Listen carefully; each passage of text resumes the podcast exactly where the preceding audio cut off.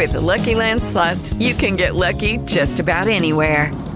This is your captain speaking. Uh, we've got clear runway and the weather's fine, but we're just going to circle up here a while and uh, get lucky.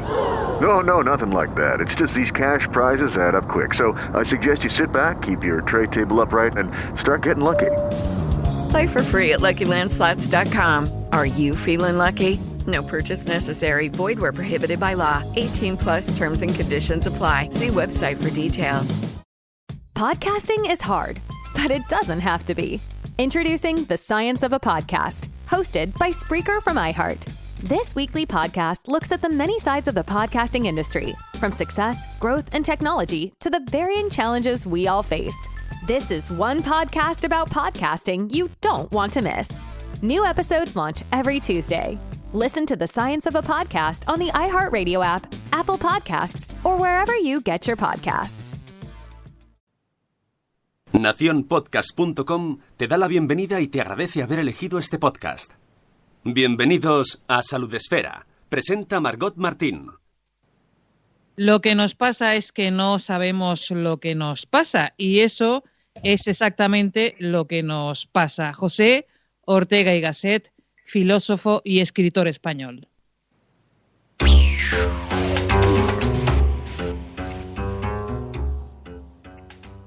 Hola, ¿qué tal? Bienvenidos a Salud Esfera, programa ya número 27. Y esto lo sé porque Mónica de la Fuente es la que lleva la cuenta. Es alucinante, 27 ya, ¿eh? Un día más nos reunimos aquí en este rato para hablar de salud, como siempre hacemos, eh, hablar escuchando, escuchando a los que saben. Hoy vamos a dedicar gran parte de este programa a hablar de la meningitis. El 24 de abril es cada año el Día Mundial de esa enfermedad y nosotros en Salud Esfera pues eh, queremos contribuir a darla a conocer y sobre todo a dar a conocer cómo prevenirla. Antes de presentar a nuestra invitada, que ya la tenemos por ahí, presentamos al equipo Salud Esférico. Tenemos a Sune, ya sabéis que Salud Esfera es una producción de Nación Podcast. Hola Sune, ¿qué tal? Hola, muy buenas. Tenemos a Vanessa Pérez en la salita de espera. Hola Vanessa. Hola Margot, buenos días. Hoy vamos a hablar, Vanessa, de deberes y derechos de los pacientes. De los pacientes, muy bien. Sí. Y luego tenemos a la que hace que la esfera gire y que todo esté en su lugar. Mónica, muy buenas. Hola, buenos días. Qué bien, qué bien estar aquí de nuevo, un mes más. Sí, sí, ya nos echábamos de menos, ¿a que sí? Mucho. Bueno, y tenemos a, a, toda la gente, como siempre, invitamos a todo el mundo a participar a través de Spreaker, estamos saliendo en directo y luego ya sabéis que nos podéis consumir cuando queráis eh, en formato podcast. Tenemos ya nuestra invitada, eh, Elena Moya, muy buenas. Hola, buenos días. Elena, eres eh, vicepresidenta de la Asociación Española contra la Meningitis vocal de la Junta Directiva y coordinadora internacional del Foro del Paciente y también coordinadora para la Confederación de Organizaciones de Meningitis de las 18 organizaciones que luchan contra esta enfermedad en Europa y en África. ¿Es así? Pues sí, sí, sí, lo oigo y, y, y, me impresiono a mí misma con tanto título, pero vamos, es todo un voluntariado y es lo que hago eh, gran parte de, mi día. Me, dedico a esto. Pues porque, eh, mira, yo sobreviví a esta enfermedad a los cuatro añitos y después de 13 días de angustia eh, por parte de unos padres primerizos, pues aquí estoy sin secuelas. Me salvó la vida un pediatra y, creo que, bueno, todo eso es la vida, desde no sé, cuidar bien unas plantas, hacer bien una tortilla o hacer reír a los demás. Y yo creo que la mía estaba claro, ¿no? Que tenía que ser la voz de los que ya no están y los que están y sufren, ¿no? Esta enfermedad. Eh, bueno, te iba a preguntar si te podía preguntar por eh, lo que tú habías sufrido, pero ya has empezado tú contándolo. Eh, ¿Fue a los cuatro años, Elena?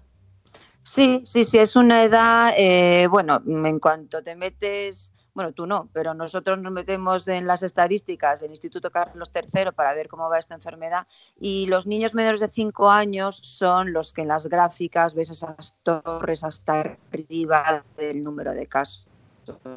¿No? en España y en el mundo. Que es muy, muy frecuente en cuanto a las estadísticas. Eh, el pico más alto es verdad que está en niños menores de un año, pero hasta los cinco años tenemos un sistema inmunitario pues un poquito débil, ¿no? Se está formando, está preparado para estas bacterias, pero nos estamos iniciando, ¿no? Y, y la bacteria, tanto un neumococo como un meningococo, pues son tan agresivas que cuando entran nuestros cuerpecitos a esas edades, pues hace, hace virguerías con, con nosotros y, es muy grave, ¿no? Em, por un lado está tu experiencia personal y por otra la enfermedad, em, y vamos a ir mezclando varias, las dos cosas, ¿no? Eh, tú has ido hablando un poco ya de qué es la meningitis.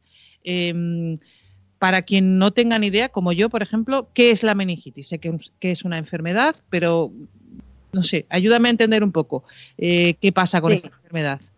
Bueno, primero mm, tengo que decir que no soy médico, porque eso es muy importante, porque en, las asociaciones de pacientes nosotros representamos a los que sufren esta enfermedad, los que sufren las secuelas y los que ya no están, ¿no? desgraciadamente. Pero me lo sé de memoria. Entonces, mm, si digo alguna tontería, perdonadme, pero es que mi, formación no es la medicina. Pero como vamos a todos los foros invitados por los pediatras, por los de infeccioso, pues eh, creo que te lo voy a contar eh, lo, mejor que, sé, ¿no? Que ya, ya son muchos años contándolo. Pues mira, se dice meningitis, y eso, bueno, tú como mamá seguro que lo sabes, todo lo que acaba en itis, ¿no? Es una infección, es una inflamación. Bueno, pues en este caso se inflaman las meninges, y las meninges es para que lo entendamos, y así lo explican los pediatras, como un colchoncillo debajo eh, de nuestro hueso del cráneo para proteger el cerebro, ¿no? Es como una membrana que eh, nos protege entre lo que viene de fuera para no afectar al cerebro. Entonces, cuando el cuerpo detecta un invasor, por así decirlo, que son estas bacterias asesinas, pues inflama esa membrana para proteger el cerebro. No sé si me explico. Tú imagínate que tu cuerpo reacciona porque hay un invasor y lo que va a hacer es proteger el cerebro, proteger los órganos principales. Pues esa membrana estamos tan bien hechos que se inflama para protegerlo. Lo que pasa que, claro, eh, dependiendo de la inflamación, dependiendo de esa bacteria, pues nos protege o no. Y luego eh, hay una cosa que se llama sepsis meningocócica y es cuando ese bicho, en vez de entrar en el líquido encefalorraquídeo, que es donde va a inflamar esas meninges, entra directamente en la sangre. Es decir, que esa bacteria puede elegir varios caminos, ¿no? Eh, nuestro eh, líquido encefalorraquídeo o nuestra sangre. Y eso es gravísimo porque está infectando nuestra sangre. Y entonces, ¿qué pasa cuando tenemos en la sangre un bicho? Reaccionamos con lo que tú y yo ya sabemos, que eso lo sabe todo el mundo, que son los glóbulos blancos. Bueno, pues producimos tantos que esa bacteria es de lo que come. O sea, nuestro cuerpo reacciona de forma eh, exagerada ante ese invasor y resulta que lo que más le gusta comer al meningococo son los glóbulos blancos. Y entonces tú a ti mismo estás creando una sepsis isonoras, es decir, nuestros casos más graves de sepsis meningocócica han fallecido en menos de 24 horas. Por esa reacción del cuerpo que lo ve como un invasor y reacciona de forma eh, exagerada, produciendo muchos glóbulos blancos y eh, sobre todo protegiendo los órganos principales. Por eso tenemos tantos amputados, porque digamos que nuestro sistema defensor abandona las extremidades, aunque parezca terrible, pero es así, y protege los órganos principales. ¿no? Eso es una meningitis. O tú fíjate el, bacalao que se forma ahí dentro y, si llegamos tarde los daños que puede causar. ¿no?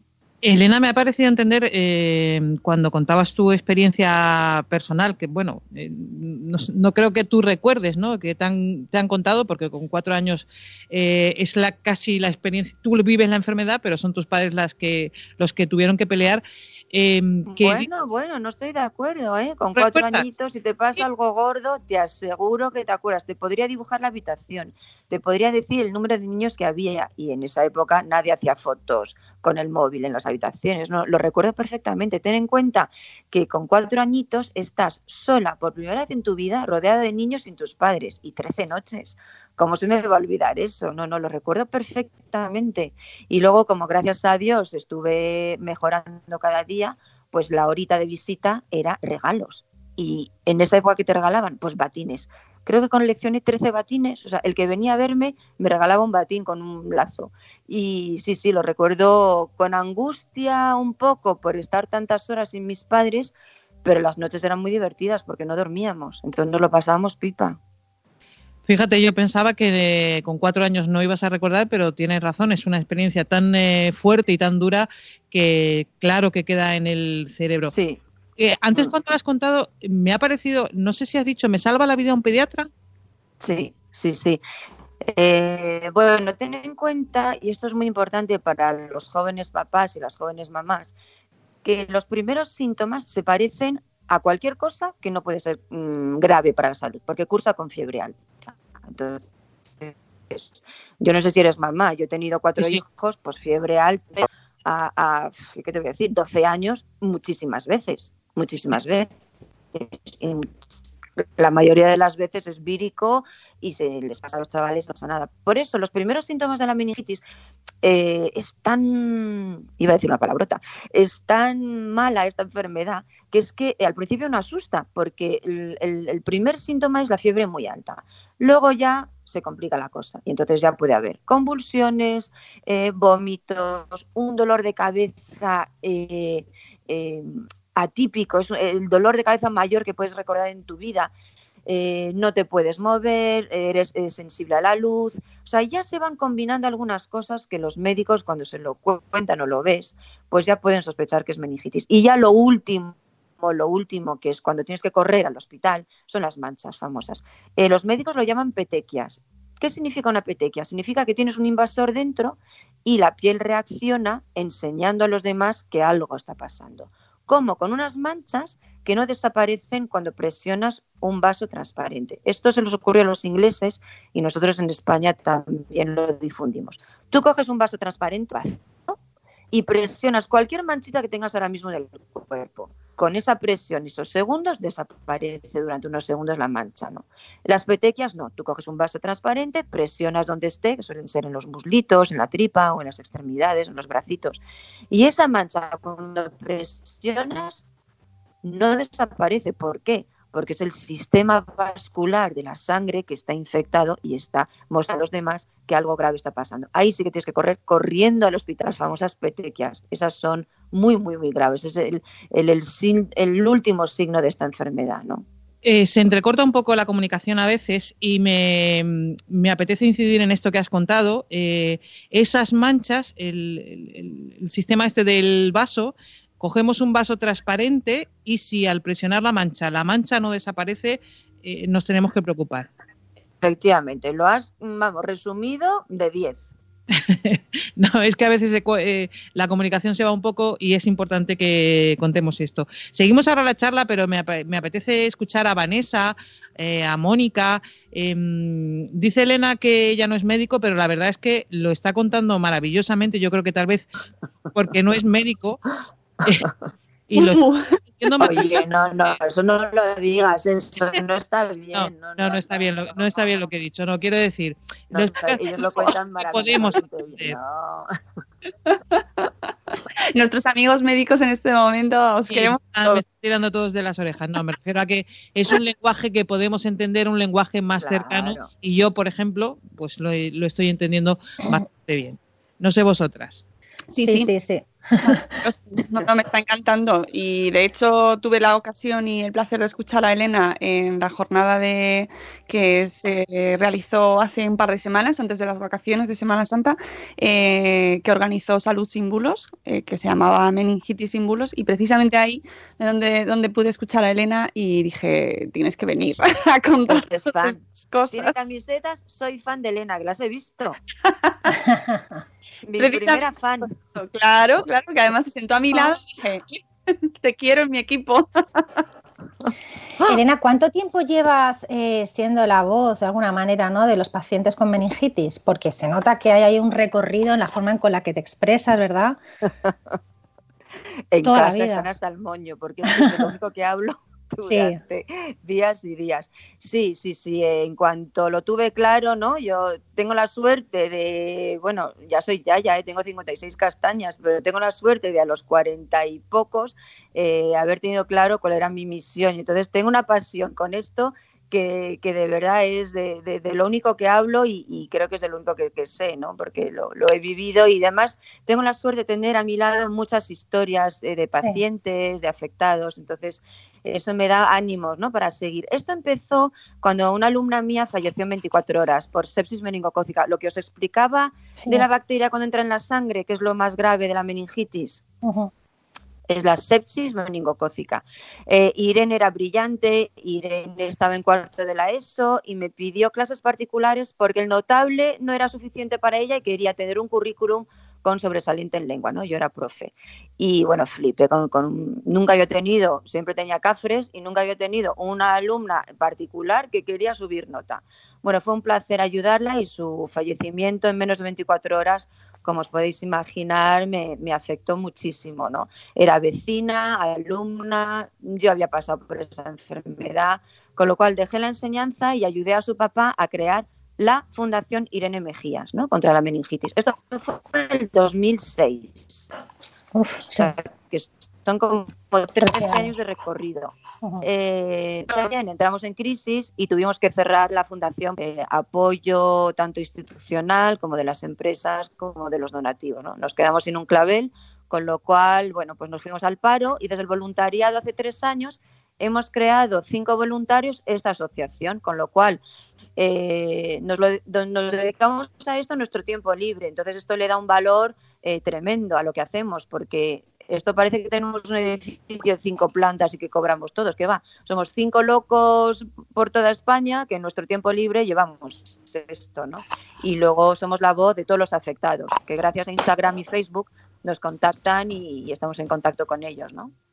Elena, eh, para que no pase lo de Irene, por ejemplo, eh, es importante la prevención. Claro, claro, claro. ¿Qué se puede hacer para prevenir la meningitis? Pues mira, esto no lo digo yo, lo dicen todos los médicos. Ante una bacteria no hay nada que no sea prevenir a través de la vacuna. O sea, como una bacteria entre en tu cuerpo mm, débil porque eres un bebé, débil porque eres un adolescente, como sabéis, se transmite a través de la saliva, como todas las bacterias. La época que más intercambiamos salivas es en la adolescencia. Mm, bebidas, tabaco, eh, compartir eh, un lápiz de labios, besarnos, eh, bueno, a través de los estornudo, de la tos, transportan bacterias. Entonces, donde más afecta a través de la transmisión son nuestros adolescentes. Entonces, tú fíjate todo el recorrido que hay de, adolescentes que según dicen los eh, médicos son los que transmiten la enfermedad. Es decir, tú coges a 100 chavales y 20 lo tienen en su garganta y lo transmiten. ¿Cómo lo transmiten? Como te lo acabo de decir, ¿no? todas las, eh, las micropartículas de salivas. El problema es que entren en un bebé en un adolescente que en ese momento, pues porque esté a régimen, porque esté probando sustancias que no debe, porque estamos en la época de estar más, eh, bueno, más frágiles. Y luego hay otro pico de la enfermedad en los mayores de 65. Pero me habías preguntado otra cosa, ¿verdad? Me estoy no, liando. Te había preguntado la prevención. No, no. Eh, claro. Eh, te estaba preguntando por prevención, sí. Entonces los médicos ven que los más débiles tienen menos de 5 años, que transmiten los adolescentes, que los mayores de 65 también sufren esta enfermedad. Pues nada, se vacuna. Se vacunan los bebés, se vacunan los adolescentes y se vacunan los mayores. Y así, junto a la Asociación Española de Pediatría, cerraremos el círculo, que significa que hay un meningo, hay una vacuna, se usa y se acabó esto, como la polio. Y como veréis en todas las entrevistas, yo cierro el chiringo cuando haya cerro casos desde el Instituto Carlos III, que son los que nos mandan los datos. Eh, ¿Cómo van los datos? Bien, bien. Estamos en un momento idílico de la enfermedad porque, por ejemplo, hace 10 años, cuando eh, bueno, Irene murió en 2005, hace 14 años había más de 1.000 casos en España. Ahora estamos en 374. Entonces, en cuanto a estadísticas, estamos fenomenal. ¿Qué pasa? Que te puede tocar. Entonces, nosotros no somos de números, somos de nombres. Yo represento a Edgar, que con tres meses y medio falleció en noviembre. ¿Tú crees que es de recibo que una pareja joven despida a un bebé en el 2019 en España? No. es que me emociono porque conozco a su mamá, conozco a su papá y he visto fotos de Edgar. Ingresó en noviembre, en el 12 de octubre, España, Madrid, el mejor hospital. Y la enfermedad esta es tan puñetera que cuando llegó ya era demasiado tarde, porque cursó solo con fiebre y con vómitos.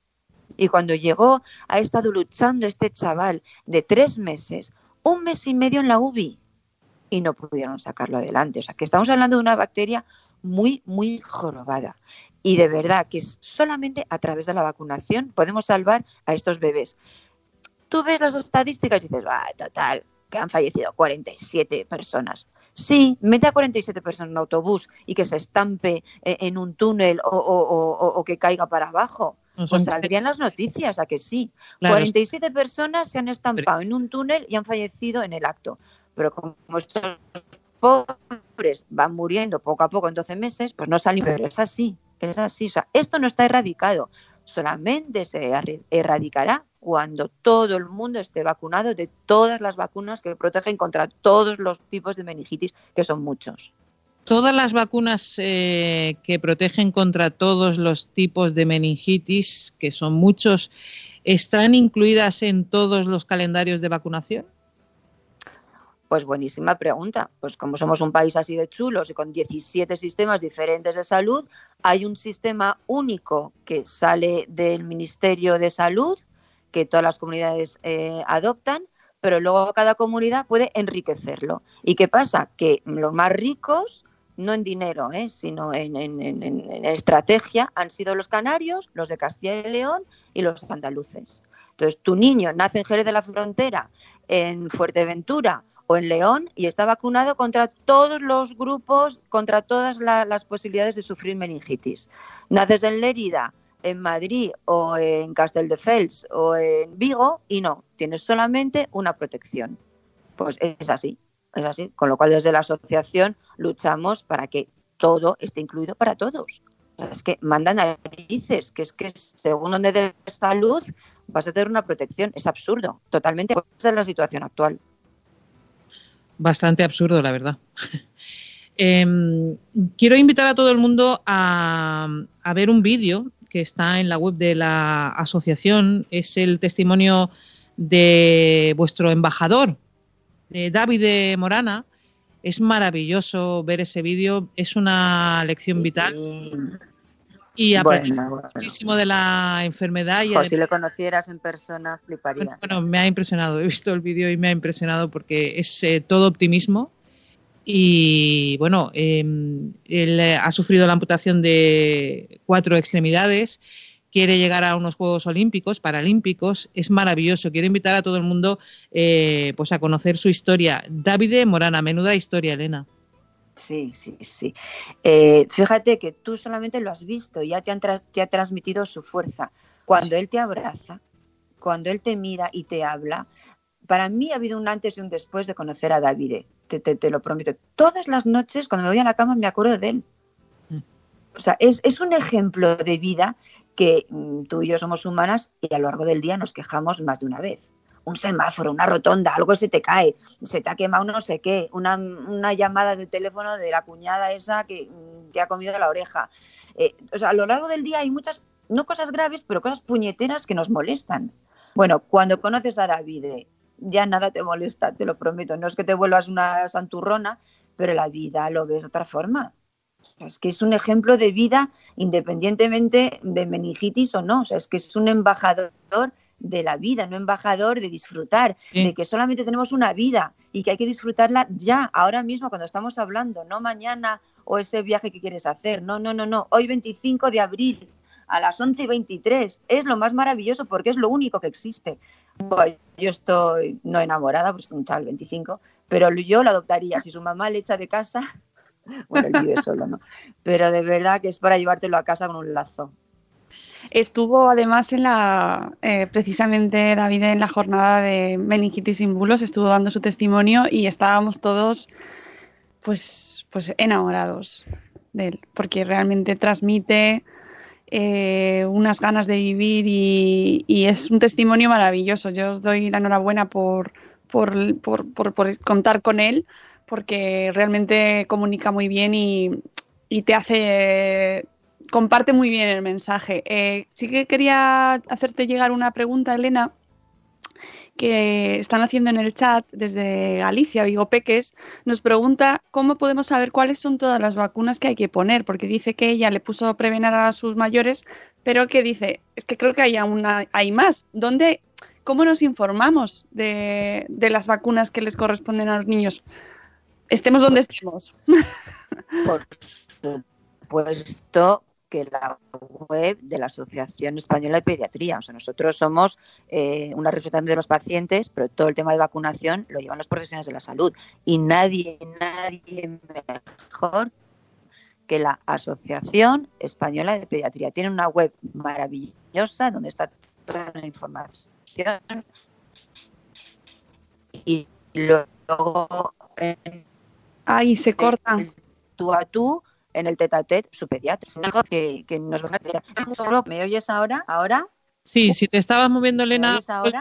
Sí, ahora te oímos. Estoy, estoy quietecita, quietecita. Ah, sí, pues estoy portando muy bien. Pues de repente, si te parece, eh, mm, vuelve a comentarnos dónde se puede informar, porque se ha oído bastante mal y sí que viene bien que la gente lo sepa. ¿Qué tal ahora? Pues ahí un poco mal. A rato se. Es que a ¿Qué tal ahora? Ahora bien, venga. Vamos a intentarlo ahí.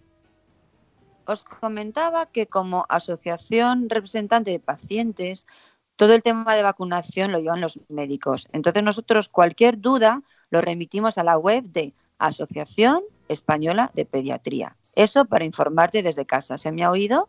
Sí, perfectamente. Y luego en el vis a vis, eh, estos papás y mamás que pregunten a su pediatra, que es el que mejor les va a informar. Y os comentaba que en Europa flipan con España porque tenemos una cobertura del 97%. Es decir, que tú coges a 100 papás o a 100 mamás y el 97 de ellos vacunan a sus hijos. Y eso que es un país donde no es obligatoria la vacunación. O sea, es un caso único para Europa, donde ahí los jóvenes papás pues no quieren obedecer al pediatra, no vacunan, con lo cual Francia e Italia han hecho de 13 vacunas infantiles 11 obligatorias. Y te iba a preguntar, eh, has dicho 97% y el 3% que no. Em, bueno, pues contaminados por esta moda, mm, iba a decir nueva, no, siempre ha habido antivacunas, sí. Eh, siempre ha habido gente que eh, lee mal, lee poco o está mal informado. Entonces, tenemos a un doctor Roy Piñeiro, desde él, que ha editado un libro que se llama ¿Eres vacunofóbico? Y en 70 páginas te lo aclara desde la base científica, que es lo que tenemos que tener. Base científica. Las vacunas no tienen mercurio, las vacunas no tienen aluminio, las vacunas no producen autismo. Es lo mejor que nos ha pasado desde hace siglos para eh, que nuestros niños lleguen adultos.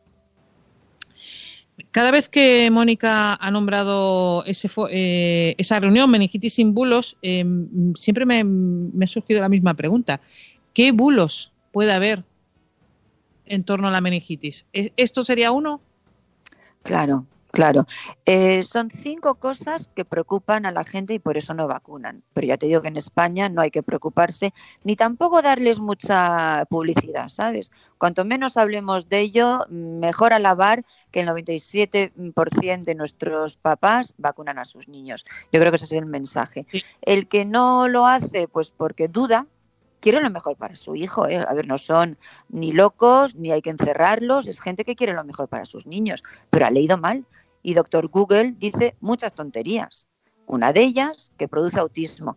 Eso se publicó en el 98, creo, por un doctor que se llama Wakefield, que a las 24 horas la sociedad médica le, le, mandó a la calle. Ese señor ya no puede ejercer la medicina. Un artículo que asoció una vacuna en, esa época no se llamaba autismo, ¿no? Se llamaba un síndrome, bueno, pero es, la palabra que hoy ha quedado. Eh, lo asoció con eso.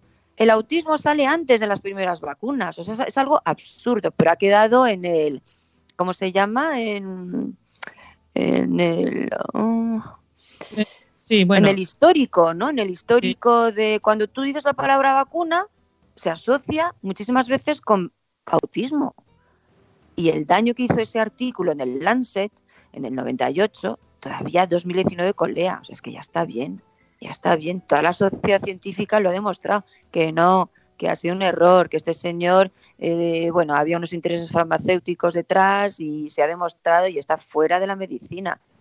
Pero que todavía tengamos que hablar de eso, que no tiene mercurio, que no tiene aluminio. Eh, bueno, pues eh, base científica, base científica y el libro del doctor Roy Piñeiro, que es un pediatra maravilloso de Villalba, en Madrid.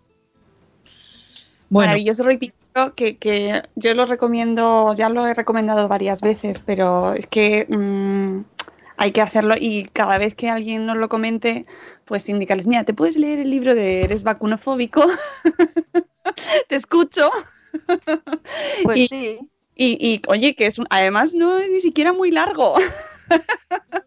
Pero es cierto que mm, eh, se genera mucho debate y también hay mucho debate incluso de sobre si se debe hablar o no de, ese tema. Es cierto con lo que decías tú, Elena, de no hacerles publicidad, porque en realidad España es un país donde se vacuna extraordinariamente, es decir...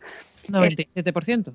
claro, claro. Pero bueno, ya sabemos cómo somos y seguimos cayendo ahí en, las... Eh, eh, por lo menos eh, como vemos que la gente sigue insistiendo en esos mitos, pues mm, seguiremos insistiendo en que son mitos, ¿no? En que no, es, no son verdad. Cuando presentamos las cifras en Europa de España, nos preguntan cómo lo hacéis. ¿Y sabes cuál es la respuesta? Nuestros pediatras. O sea, el pediatra español es, habría que darle un Oscar. O sea, es un profesional de la salud que tiene paciencia, que te explica los beneficios de la eh, vacuna y que tiene tanta autoridad que lo que diga va a misa y te dice, bebé de dos meses, toca esto, bebé de seis meses, toca esto. Y el padre confía y la madre confía tanto en ese profesional de la salud que es lo que nos da esas altas tasas, es la confianza en un profesional de español como dicen ellos, o sea, excelente, excelente. Y el papá se lo cree y quiere lo mejor para su hijo. Y punto pelota. nada, es que hay poco más hay que decir. y Elena, yo te quería preguntar eh, un poco por tu recorrido personal. Em, tú tienes la enfermedad con cuatro años y luego eh, la historia que nos has contado de esa alumna que tuviste eh, te lleva a, dedicarte ¿no? a, informar eh, sobre esto y a la necesidad de prevención. ¿Hay un tiempo en el que tú estás em, distanciada de foros de pacientes relacionados con la meningitis, de todo esto, y luego vuelves o mantuviste relación? No sé si me explico. sí, sí, no, no, esto es casi una obsesión. O sea, en mi casa ya mamá, ¿puedes hablar de otra cosa? O sea, con eso te, lo digo todo. Por Dios, habla de otra cosa. no, no, es, es algo que, además, como me gusta tanto, digo que sí a todo. Que hoy Málaga y mañana Bilbao, sí. Que mm, pasado Bruselas, me encanta Barajas, me encanta Tocha, pasó el trole como Boticaria García, eh, me, me, gusta muchísimo. Y como ya tengo una edad, pienso, uy, guapa, te quedan, ¿qué? ¿Cinco añitos? ¿Seis añitos? Pues venga, a tope. Entonces, ahora con el Foro Español de Pacientes, que represento no solamente la meningitis, sino cualquier enfermedad en Europa, pues eh, hay veces que estoy dos días en la misma semana en Bruselas. Voy, vengo, voy, vengo. Y, y me encanta. Disimulo en casa y, ay, qué cansada estoy, pero que me hagan caso. Pero entre tú y yo, eh, estoy enamorada me encanta representar a los pacientes, de verdad. Sí, sí, me gusta muchísimo. ¿Y das charlas en centros escolares? Sí, sí, sí. Eh, cuando sabes que eh, ahora, eh, bueno, desde hace unos años hay ciencias de la salud. Entonces, como el adolescente, pues tenemos miedo que no vaya de forma tan voluntaria a pincharse ahora que va a haber una campaña contra estos cuatro serogrupos. De esto no hemos hablado y creo que es interesante. Como os decía, los médicos nos dicen que los que transmiten la enfermedad son los adolescentes. Entonces queremos vacunarlos. Y el Ministerio de Salud eh, Pública, eh, a partir de ya, va a incluir una eh, vacuna que de un solo pistoletazo te protege contra cuatro serogrupos. ¿A? ¿Es la que han probado en Madrid? Sí, W, sí. bueno, en Madrid porque está el ministerio, pero es para toda España, ¿no? Se va a incluir en el calendario eh, nacional, en el calendario único, ¿no? Muy bien. Bueno, no es único, el calendario eh, de vacunación nacional. Y ahí estoy un poco preocupadilla porque el chaval de 12, 13, 14 años ya tiene un poco de personalidad para una, mamá o un papá decirle, mira, que no, que a mí no me pinchan, que a mí eso me da miedo, que a, ver qué me van a meter, a ver si eso es un bicho y luego me enfermo. Entonces tenemos que hacer entre todos una gran campaña para hablar de los beneficios de la vacunación a nuestros adolescentes. Eso va a costar un pelín. ¿Y qué les decimos? Pues eso, base científica, el libro de Roy Piñeiro, el que la vacuna es lo que más te va a proteger contra un bicho, que es verdad que hoy en día eh, tenemos las tasas más bajas de la historia, pero hay un serogrupo muy, muy agresivo que acaba de aparecer, viene de eh, Latinoamérica y de Australia, y es el serogrupo W. Y si tú vas a una universidad del Reino Unido, y tienes 19 años, en cuanto haces el application form y rellenas tu nombre y tu apellido, los siguientes que te mandan a la sala de al lado para vacunarte contra este serogrupo, ¿no? El serogrupo W que está viniendo es nuevo. cuando miras las estadísticas, siempre ha estado, pero como unos casos, nada, uno, dos, tres. Y hemos pasado eh, de 15 a 30 en España. Entonces nos preocupa y por eso las autoridades lo van a meter ¿no? de forma gratuita en nuestro calendario pero hay que convencerles, ya te digo, en España no es obligatoria la vacunación y ¿cómo convences a una chavala de 14 años que tiene que ir a su centro de salud a vacunarse? Pues lo están haciendo bien en otros países y lo están haciendo en los colegios. Y nosotros deberíamos de recuperar esa figura, ¿no? Del médico escolar cuando éramos pequeños. Eso es, eso se hacía cuando éramos pequeños. Te ponían ahí en eso ha desaparecido tristemente, sí. Y y tocaba vacuna y tocaba vacuna, no, no había que decir sí o no, era lo que había. Em, en, las charlas te son un monólogo o te preguntan cosas. O preguntan de todo. ¿Y qué te preguntan? en cuanto les dices lo de la saliva que se transmite en las bacterias, lo que más les puede gustar. Entonces, si yo beso a tres chicas la misma tarde, les encanta. O cuando les explicas que en Estados Unidos, en, los, em, en las residencias universitarias, cuando te venden una Coca-Cola, te la venden con pajita para que tus labios no eh, compartan, ¿no? Cuando si compartes tu lata, que sea a través de cada uno su pajita, ¿no? Un poco el tema del mate este argentino, ¿no? Que como se ha demostrado que cuando tú chupas una pajita, pues transmites una bacteria, pues eh, por ejemplo ya en Argentina cada uno tiene su pajita, ¿no? Para beber del mate, del mismo mate. Pues en Estados Unidos hay una campaña para que cada uno lleve su pajita cuando bebe una lata, que no la comparta, ¿no? O si quieres un sorbo, yo tengo mi propia pajita. O por ejemplo hay una campaña para no compartir lápiz de labios. Fíjate, claro. Y eso les encanta. Mónica, Vanessa, eh, eh, es que lo explica también Elena que... Eh, ala, ala. Estamos hablando con Elena Moya, que es pues vocal de la Junta Directiva y coordinadora internacional del Foro de Pacientes. Elena, de verdad que lo explicas bastante bien. También es vicepresidenta de la Asociación Española contra la Meningitis. Vanessa, Mónica, es que yo me pongo a hablar con ella y me olvido de que estáis aquí. No te preocupes, no pasa nada. Muy mal, no, no, regañadla. Oye, tenemos un momento de gloria.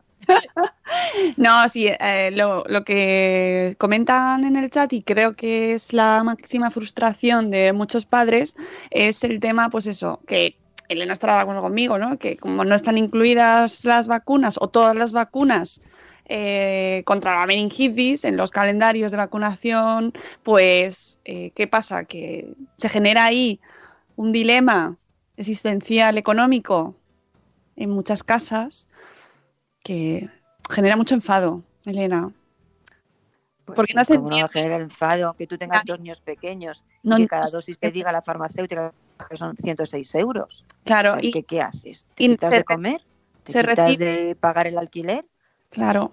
Y se recibe ese mensaje de que es tan grave, pero por otro lado no se recibe eh, que mm, esa vacuna pueda ser accesible a todo el mundo y entonces es incompatible, ¿no? Se, se genera ahí una, una situación, pues que ahí estamos, la sociedad. que no sé, no, no sé qué solución tiene eso. Muy claro. Mira, cuando empezó, el 80% de los casos lo causaba una bacteria llamada meningococo de cero grupo B, que es lo que se llevó a mi alumna en 24 horas. No había vacuna. Entonces, lo único que hacíamos desde la fundación era hablar de los síntomas. Por Dios, si hay fiebre alta, convulsión, eh, un malestar raro, el niño no quiere comer, el niño está sensible a la luz, eh, llora de una forma rara, no es él, no quiere jugar y encima hay una manchita, por Dios, corred. O sea, era lo único que podíamos hacer como fundación. Ahora hay la mitad de la mitad de casos y tenemos una vacuna, es carísima y no está incluida en el calendario. O sea, es una situación, como te decía antes, absurda, absurda, porque es verdad que es raro que te toque. Pero ¿y si te toca como la mamá de Edgar? Natalia la puedes llamar ahora mismo. O sea, Natalia existe. Edgar existió. Y yo he estado al lado de la pediatra que estuvo con él mes y medio. No sabes cómo lloraba. Ni un niño más me dijo. No quiero volver a pasar esto. Porque los pediatras hablan de sus niños tú hablas del tuyo, pero si tenéis familiares o amigos pediatras, te dicen, tengo un niño en la UBI, y habrá gente que le diga, ah, sí, el mayor, eh, Natalia, eh, eh, Julia, no, no, no, o sea, no, no, soy su mamá. Y la pediatra que estuvo mes y medio al lado de Edgar, viendo cómo luchaba el chaval, poniéndole sus transfusiones mm, hasta arriba de antibióticos y que al final el chaval no pudo con esta infección, te lo dice llorando, pero con el lagrimón que se le cae debajo de la gafa. O sea, no emocionada, no. Y te dice, ni un niño más. Y entonces esta es la situación. Es rara, hay una incidencia la más baja de la historia, solamente ha habido 374 casos el año pasado, han fallecido 47, pero si te toca? O sea, tú esto al día siguiente pero ¿cómo no, cómo no vacuna a mi bebé? Pero claro, si eh, es eso, o comer o pagar el alquiler, ahí estamos como asociación para pedir al Ministerio de Salud Pública a través de change.org, que ahora mismo la estáis firmando todos, ¿eh? Tenemos una campaña en change.org para pedir la inclusión gratuita de esta vacuna. Ah, mira, un niño de Lérida tiene el mismo valor que un niño que nazca en León. Mm.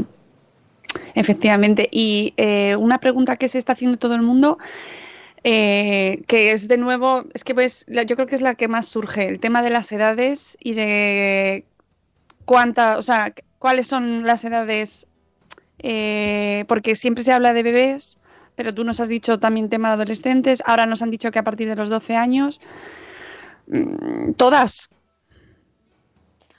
no, hombre, no, tampoco hay que agobiarse. o sea, la incidencia, si tú eres mamá de un niño menor de 5 años, el pediatra te va a recomendar que lo vacunes. Si eres mamá de un adolescente, el Ministerio de Salud Pública te lo va a vacunar de forma gratuita a partir de los 12 años, 12, 13, 14. Y si tienes más de 65, también son eh, vacunas que están contempladas. Por ejemplo, no hemos hablado de un bicho que tela marinera que se llama neumococo. El neumococo puede producir desde una otitis media sin importancia hasta una neumonía, que tela, o ya una meningitis neumocócica. Y tenemos casos que por eso, o sea, el bicho entra en tus meninges y tienes 24 horas también. O sea, que es que la meningitis neumocócica es también gravísima. Bueno, pues nuestros mayores que no estén preocupados, lo que sí tienen que hacer es vacunarse contra este bicho. Neumococo, mayores de 65, adelante que es gratuita. Y, una persona mayor crónica, con una enfermedad crónica, como puede ser, eh, pues, eh, ¿qué te voy a contar yo? Un, un, diabético, una persona mayor que tenga una enfermedad crónica, a lo mejor se muere de un neumococo o de una neumonía o de una meningitis neumocócica. Pero si tenemos una vacuna, señores, o sea, que animo a todos nuestros abuelillos, bueno, y no tan abuelillos, ¿eh? porque con 65 ya, todavía es muy joven, que vayan y se la pongan de forma gratuita porque se protegen a ellos y a sus nietos. Tú sabes que tosiendo, si tú estás vacunado, proteges a tu nieto. Eso se llama efecto rebaño, es decir, que el vacunado, al toser, esa saliva eh, lleva, si quieres, esas, mm, esa mm, defensa, ¿no? Eh, todos los, los, los beneficios de tu vacuna lo transmites con tu, tu, tu, saliva. Es decir, que el abuelillo que tose, si está vacunado, va a proteger contra el mococo ese nieto que está cuidando. O sea que nuestros mayores, al hacer cola. Eh, fíjate, llevo un rato pensando en esa frase que te dijo la pediatra de Edgar. Ni uno más. Sí, sí, sí, sí. Es que, eh, claro, es que mm, te escucho hablar y pienso, eh, a ver, si tenemos la solución, eh, ¿por, qué, ¿por, qué, seguimos teniendo el problema? Así que yo creo que, Vanessa, em, ¿quieres preguntar algo o Mm, me ha dejado sin palabras, la verdad. Es que es tan alarmante y. no, no, no, no, yo no quiero alarmar, ¿eh? No, no, no, pero fíjate, es ¿eh? el, tema de, las vacunas, lo que estaban comentando en el chat, el hecho de que vacunas que salvan vidas eh, no sean accesibles a muchísimas familias por cuestiones económicas o por códigos postales es tremendo. Hay que ser positivo y como nosotros somos un país que yo creo que tiene cosas buenísimas, yo, mi opinión personal, ¿eh? es que va a haber efecto dominó. Es decir, si Canarias fueron los primeros en decir la meningitis B gratuita para todos nuestros niños canarios, tú sabes. Venga, le siguió Castilla y León. Eh, todos los niños castellano-leonenses van a tener ya la vacuna contra el cero eh, grupo que más daño hace, que es el B. Bien, ya tenemos dos. Andalucía, fíjate, Andalucía con 8 millones de personas bueno, pues sus hijos van a tener esa vacuna gratis. Estuve con él, un encanto, ¿eh? el recién nombrado consejero de salud pública para la Junta de Andalucía y me dijo, en noviembre vamos a poner la vacuna gratis a todos los niños empezando aquí en Andalucía, tú sabes. Y entonces, pues nada, eh, va a haber efecto dominó. Eso es un poco una opinión personal, pero yo creo que las otras comunidades van a seguir. Ah, y Melilla, Melilla también. O sea que bueno, ya tenemos ahí eh, Canarias, Castilla y León, Andalucía y la última ha sido Melilla en sumarse al carro de la B. Vamos a cerrar el círculo entre todos, ya veréis, que cierro el chiringo yo dentro de nada. Elena, eh, ha sido un placer, eh, la verdad. Hemos aprendido un montón. A todo el mundo le decimos que firme esa petición. Sí. Y que visiten nuestra web para ver el vídeo de David, por Dios, nuestro embajador nacional meningitis.org, contra la meningitis.org, ahí veis el vídeo y de verdad eh, recomiendo a todo el mundo verlo, mm, porque es un chute de, vitalidad. Y, nada, eh, como decía, un placer mm, tenerte con nosotros en Salud Esfera. Hemos aprendido un montón y esperamos eh, pues haber contribuido un poquito a dar a conocer la meningitis y sobre todo la forma de prevención que es la vacuna. Gracias, Elena lo habéis hecho fenomenal. No sabéis la ayuda que para los pacientes, medios como vosotros, eh, supone, de verdad, eh, de, corazón. Me emociona porque eh, llegáis a mucha gente, dais cabida a muchas voces y un público, una persona informada, no tiene miedo. Por eso no alarmamos. A través de la información, a través de la cultura, una persona educada no tiene miedo a nada. Y eso es lo que estáis haciendo. O sea que las gracias os las doy de parte de la asociación. Eh, gracias a ti. Quédate con nosotros, si quieres, porque además, como eh, desde el foro del paciente, seguro que le interesa mucho la sección de Vanessa ahora. Porque nos vamos a dónde nos vamos, a la salita de espera con Vanessa. Pasen, pasen, siéntese cómodos. Espera.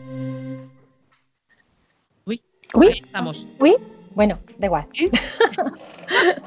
ya está, no pasa nada. Con las eh, conexiones, vamos a decir, bueno, derechos y obligaciones o deberes de los pacientes. Eso es, Margot. El pasado 18 de abril se celebró el Día Europeo de los Derechos de los Pacientes y es un día muy importante a tener en cuenta.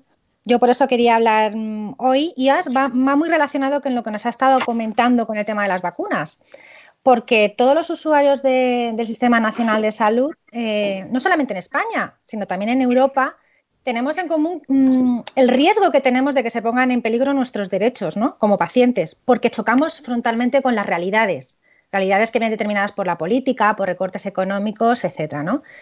Eh, tenemos un sistema sanitario que es bueno, que tiene muchísimas garantías, que es gratuito, eh, pero, pero eh, es verdad que, esos derechos pueden verse vulnerados y, los pacientes, en la mayoría de ocasiones, no saben que los tienen.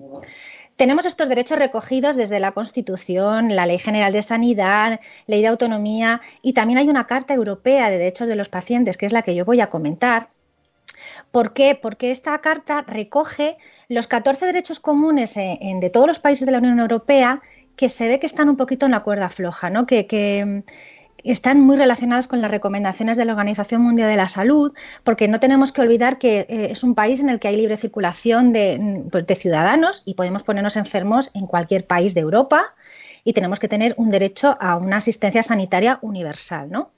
Entonces, em, es verdad que cada país tiene una realidad diferente, que bueno, hay unos sistemas políticos distintos, pero la idea de estos derechos, de recopilar estos 14 derechos, es que refuercen luego los derechos de cada país y, sirvan un poco de convergencia, ¿no? Porque al final es una unión, es la Unión Europea y en teoría debemos converger a ser lo más similares posibles. El primer derecho es el derecho a las medidas preventivas, es decir, a, que las autoridades sanitarias hagan promoción de la salud y esto va muy relacionado con el tema de las vacunas. En el momento en el que no, accede, no podemos acceder todos los ciudadanos a las vacunas, ya se está vulnerando este derecho, ¿vale? O sea que venía muy relacionado con lo que nos había estado comentando. Eh, eh, los servicios de salud tienen la obligación pues, de, hacer conciencia, ¿no? de presentar las investigaciones que hay, las innovaciones y que esa información nos llegue a los ciudadanos, a los pacientes. Tenemos derecho al acceso a los servicios sanitarios que necesitemos, sin ningún tipo de discriminación por razones económicas, por lugar de residencia, por tipo de enfermedad. Si yo me voy a otra comunidad autónoma de viaje a visitar a un familiar, puedo hacer uso de los servicios de salud de allí sin ningún tipo de problema. O sea, cualquier otra cosa que se comente al respecto es falso. Yo puedo ir a otra comunidad autónoma y hacer uso de sus instalaciones y de, sus servicios. Tenemos derecho a la información, a recibir toda la información que haga referencia a nuestro estado de salud. ¿De acuerdo? Cómo utilizar los servicios sanitarios, eh, cuáles son los cauces de comunicación, qué tipos de investigaciones hay podemos acceder a nuestro historial clínico y a nuestros informes médicos, que muchos pacientes se piensan que no, que se quedan en el hospital o que los tiene el médico en su base de datos. Nosotros podemos pedirlos en cualquier momento. Tenemos derecho al consentimiento, o sea, tenemos derecho a que eh, se nos permita participar de forma activa en todo el proceso terapéutico. Nos tienen que informar sobre qué procedimiento se va a llevar a cabo qué tratamientos son, qué riesgos hay, qué alternativas tenemos, efectos secundarios, molestias, para que nosotros podamos decidir libremente si queremos o no queremos seguir. ¿De acuerdo? Y siempre con un mínimo de 24 horas de antelación. Eh, además, hay un, tema que es eh, bastante sensible, sobre todo cuando se refiere a enfermedades crónicas y enfermedades raras, y es que podemos participar en investigaciones que estén relacionadas con nuestras patologías. Y esto muchos pacientes no lo saben. Si hay una investigación abierta en, pues, en algún hospital, en algún centro de investigación, podemos solicitar formar parte de él. ¿De acuerdo? Y esto es importante saberlo. También tenemos derecho a rechazar un tratamiento o una intervención médica o a cambiar de parecer a, lo largo de, este tratamiento, pues porque vemos que no nos va bien, mm, por las razones que sea, pero tenemos el derecho a rechazarlo. Y, también, y también que esto es muy curioso y mucha gente no lo sabe, tenemos derecho a rechazar que nos proporcionen información sobre nuestro estado de salud. Esto puede ser muy curioso, pero bueno, puede darse el caso de que haya una enfermedad terminal a lo mejor, o que del el estado psicológico que tengamos pues no vaya a beneficiar un diagnóstico y podemos decirle al médico, mira, yo no quiero saber cómo estoy. Adelante con el tratamiento. Podemos renunciar a ello también, ¿de acuerdo? Tenemos derecho a la libre elección de médicos, de médicos de la atención primaria, de especialistas, de hospitales de elección. En España es verdad que el tema de libre elección de médicos está muy desarrollado por comunidades, ya el tema de especialistas no tanto, está todavía en proceso de desarrollo, pero que sepamos que podemos elegir a nuestro médico de cabecera.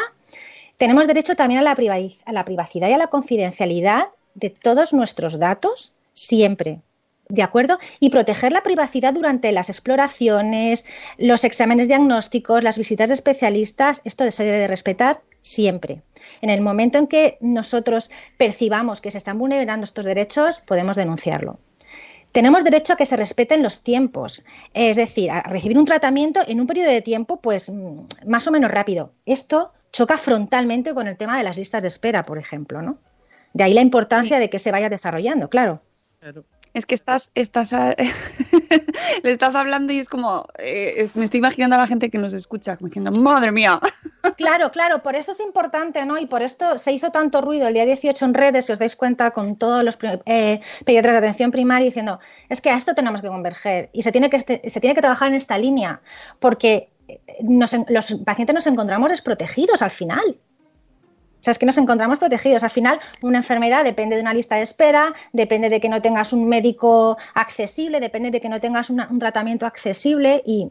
O de la comunidad en la que vivas. Efectivamente, siempre esto lo comentamos siempre, la sanidad va relacionada con los códigos postales, con las comunidades autónomas. Y eso, pues, evidentemente, hay que trabajar en esa línea para que desaparezca, para lograr unificar todas las comunidades y, por extensión, ya, bueno, si hablamos en palabras mayores, con el tema de la Unión Europea, claro. Em, también, bueno, pues tenemos derecho, evidentemente, a que se cumplan unos estándares de calidad. Esto es, de cajón, es decir, que haya un tratamiento por parte de los médicos mm, a nivel humano eh, correcto, mm, que, toda la maquinaria, que todo funcione correctamente. Es, el derecho a, la seguridad, ¿no? A que haya una formación continua de los profesionales, a que todos los aparatos estén en buen estado. Eh, esto es de cajón, pero a veces no se cumple a veces no se cumple, ¿no? Tenemos derecho a la innovación, es decir, a tener acceso a cualquier procedimiento innovador, incluso experimental, de, procesos, de, procedimientos de diagnósticos, ¿no? Eh, esto es muy importante si prestamos atención, por ejemplo, a las enfermedades poco frecuentes, ¿no? Eh, y choca también, como, hemos comentado antes, con la realidad de la, de la inversión que se produce en la investigación en nuestro país. O sea, no llega la investigación, por lo tanto la innovación es escasa. Y hay muchísimas enfermedades, muchísimos pacientes que se quedan a las puertas porque pues no hay para todos, no, no, no se investigan suficientemente pues porque la prevalencia es mínima y no interesa. Pues tenemos derecho y algún día bueno, nosotros no lo veremos probablemente, pero algún día pues se conseguirá igualdad en este sentido, ¿no?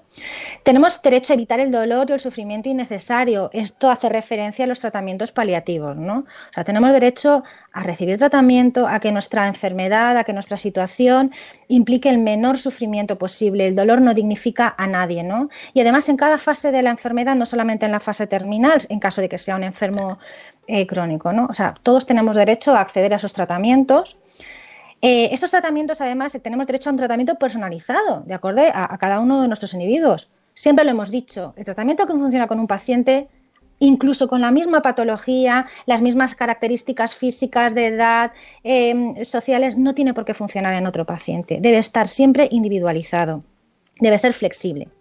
Tenemos derecho también a reclamar. Si hemos sufrido un daño, eh, si no hemos recibido respuesta, pues hay una serie de procedimientos estándar que deben de cumplirse y por los cuales nosotros podamos reclamar. En España, em, este derecho viene determinado según la atención sea en un centro médico público o en un centro privado. ¿no? en el centro, si es de carácter público, tenemos un plazo de un año para reclamar. ¿De acuerdo? Si esa negligencia o esa acción perjudicial o ese daño se ha producido en la sanidad privada, eh, hay cinco años si hubo un contrato mediante y si no hubo un contrato, pues un año desde, desde la fecha del alta, ¿de acuerdo? Pero bueno, en, la sanidad eh, privada ya hablaríamos de procedimientos civiles, pero que sepamos que tenemos derecho a reclamar. Eh, tenemos también, por último, el derecho a la compensación, es decir, si ha habido una negligencia, si ha habido un daño físico, moral o psicológico, podemos pedir una compensación dentro de unos plazos que están establecidos, ¿de acuerdo? Entonces, estos serían los derechos más importantes. Luego ya cada país pues tiene, mm, bueno, ya sus peculiaridades, pero también tenemos una serie de obligaciones los pacientes. También tenemos una serie de deberes, ¿no? Y es, para empezar, tratar con respeto al personal de los centros, eh, respetar los servicios, los establecimientos, respetar a otros pacientes. Hay que decir esto, pero sí que, parece mentira, que, que, haya que decir que hay que respetar a, los demás, pero... Pero fíjate, parece mentira, pero debe de recogerse por escrito, efectivamente. ¿Hola? estás ahí, estás ahí, perdona. Sí, sí, sí, sí, no, no, no es que se corta, se corta. Sí, sí, sí, parece mentira que estas cosas que son de cajón, que parecen obvias, ¿no? Que, que bueno, pues, al final es civismo pero deben de estar recogidas y además, eh, por ley deben de estar recogidos los derechos y las obligaciones de los pacientes en cada centro de salud y en cada hospital. O sea, se llega a, un punto en el que hay que recogerlo porque hay gente que, pues, que no lo cumple. Hay pacientes que no lo cumplen. Todos sabemos los problemas que hay en algunos centros de salud, mm, las actitudes que hay mm, con, de determinados pacientes con respecto a los profesionales de la sanidad. Y al final, pues, ¿qué queda? Regularlo. No queda otra. Si no somos capaces de hacerlo de forma individual y de forma voluntaria y no nos nace de forma natural, hay que regularlo. ¿De acuerdo? Es así. No sé si está Elena escuchándonos. Elena, ¿estás por ahí? No lo sé, creo que no, no está conectada porque me interesaba mucho su opinión. Sí, estoy aquí. Ah, estás ahí, muy bien. Eh, desde el foro del paciente mm, se cumple eh, esto que nos ha contado Vanessa tan estupendamente. O sea, como desde vuestra perspectiva, ¿cómo lo ves? Bueno, hay muchísimo que hacer. Ten en cuenta que esto de los días internacionales, de los derechos, en los papeles se juntan ideólogos, lo redactan muy bien y luego la realidad no tiene nada que ver. Es decir, Efectivamente. Eh, cuando estuve en Europa tuve sensación de muy frustrante porque la realidad está muy alejada a lo que está puesto ahí en la famosa Carta de los Derechos. Son deseos, son deseos, lo mismo que lo de erradicar la meningitis o la vacunación para todos, pero en la realidad estamos años luz. Tú decías que no lo veremos, por supuesto que no lo veremos. O sea, lo que no puede ser es que, por ejemplo, tú tengas una meningitis y te amputen los cuatro miembros como Davide y la seguridad social lo que te dé son prótesis estéticas. Nunca más volverás a correr detrás de un autobús, nunca más volverás a coger un cepillo de dientes, porque son estéticas, no son articulables o biónicas. Tienes que tener una recaudación de fondos porque le des pena a la gente y pedir pasta para volver a correr detrás de un autobús a los 25 años. O sea, los derechos, sí, la realidad es muy diferente. ¿Y, ¿Y, cuál es la principal, y ya que nos vamos a ir, que son las 12.01, cuál es la principal reivindicación, la más importante que se están haciendo ahora desde el foro del paciente? Equidad social. La equidad social. Exacto. La equidad social. O sea, eh, si yo he nacido aquí, tengo más derechos o porque tengo la, la suerte de tener unos ahorros, no, no, equidad social. Por eso eh, luchamos, yo creo que muchísimos por los calendarios únicos de vacunación universal, que las prótesis externas sean igual que las prótesis internas, pero desde el Sistema Nacional de Salud. Mm. No desde que yo se me ocurra crear una página web, como hizo la novia de Davide, y como somos tan solidarios, en una semana y media recaudó 83.000 euros que con esa pasta se fue corriendo a Bolonia y gracias a ello nos va a representar David en las Paralimpiadas.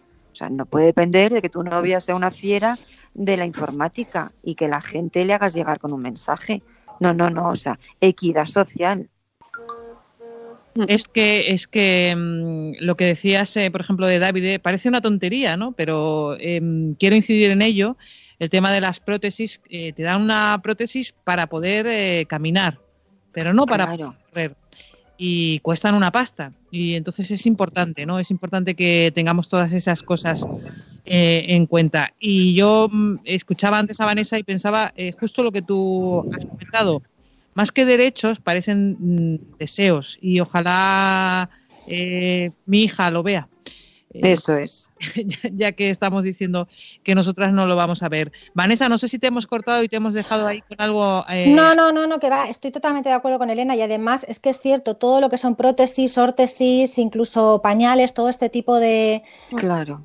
Claro, eh, es una lucha constante por parte de los, de los pacientes y de las familias, ¿no? Y queda muchísimo camino. Pero los pacientes ahora que estamos en este momento, que somos pacientes más activos, tenemos que seguir luchando por ello, tenemos que seguir trabajando, tenemos que seguir reivindicando todos estos derechos para que lleguen a ser una realidad, ¿no? Apoyados en asociaciones de pacientes, apoyados en todos esos profesionales que cada vez se involucran porque ese rol ya está cambiando, ¿no? Ese rol de situación de poder ahora es un rol de colaboración y debemos aprovechar este momento precisamente para reivindicar todo este tipo mm.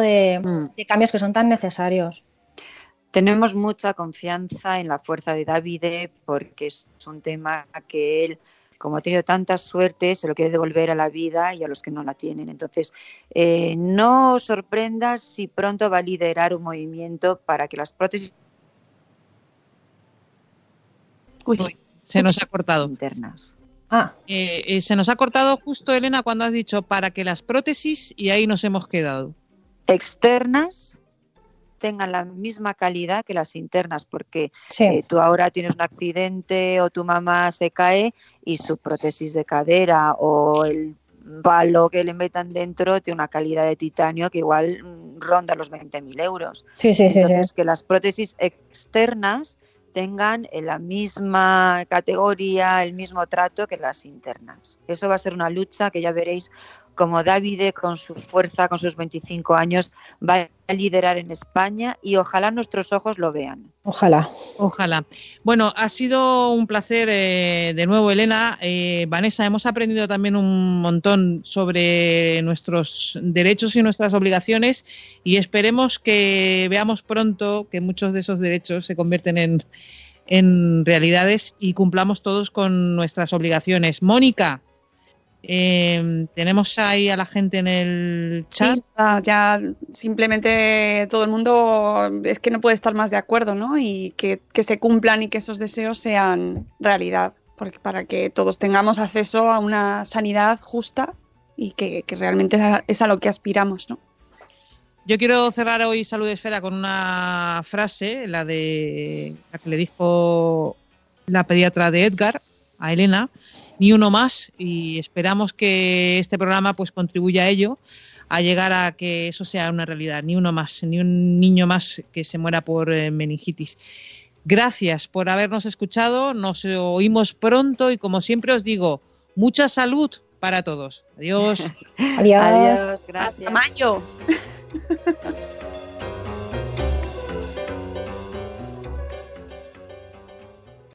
Lucky Land Casino asking people what's the weirdest place you've gotten lucky? Lucky? In line at the deli, I guess? Aha, in my dentist's office.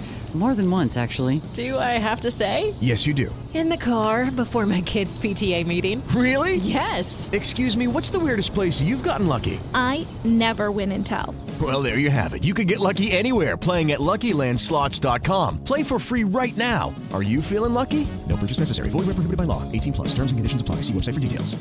Texting privacy policy and terms and conditions posted at textplan.us. Texting enrolls for recurring automated text marketing messages. Message and data rates may apply. Reply stop to opt out. The pandemic has been hard on all our kids. New studies show more than one in three children who started school in the pandemic now need intensive reading help. That's right, millions of kids in kindergarten through third grade in the United States cannot read at grade level. Here's the good news your child can be reading in just 30 days, guaranteed, with Hooked on Phonics. Even if your child has been struggling, Hooked on Phonics will teach your child to read in just 30 days, guaranteed. And right now, you can get started for just $1. Text the word grade to 323232 right now. Hooked on Phonics is highly effective and incredibly fun, and everything can be done right from home and in less than 20 minutes a day. For more than 30 years, Hooked on Phonics has been the proven learn to read program that kids love to use. Text grade to 323232 and teach your child to read in just 30 days, guaranteed. Text grade to 323232 right now and get started for just $1. Text grade to 323232 now. Text grade to 323232.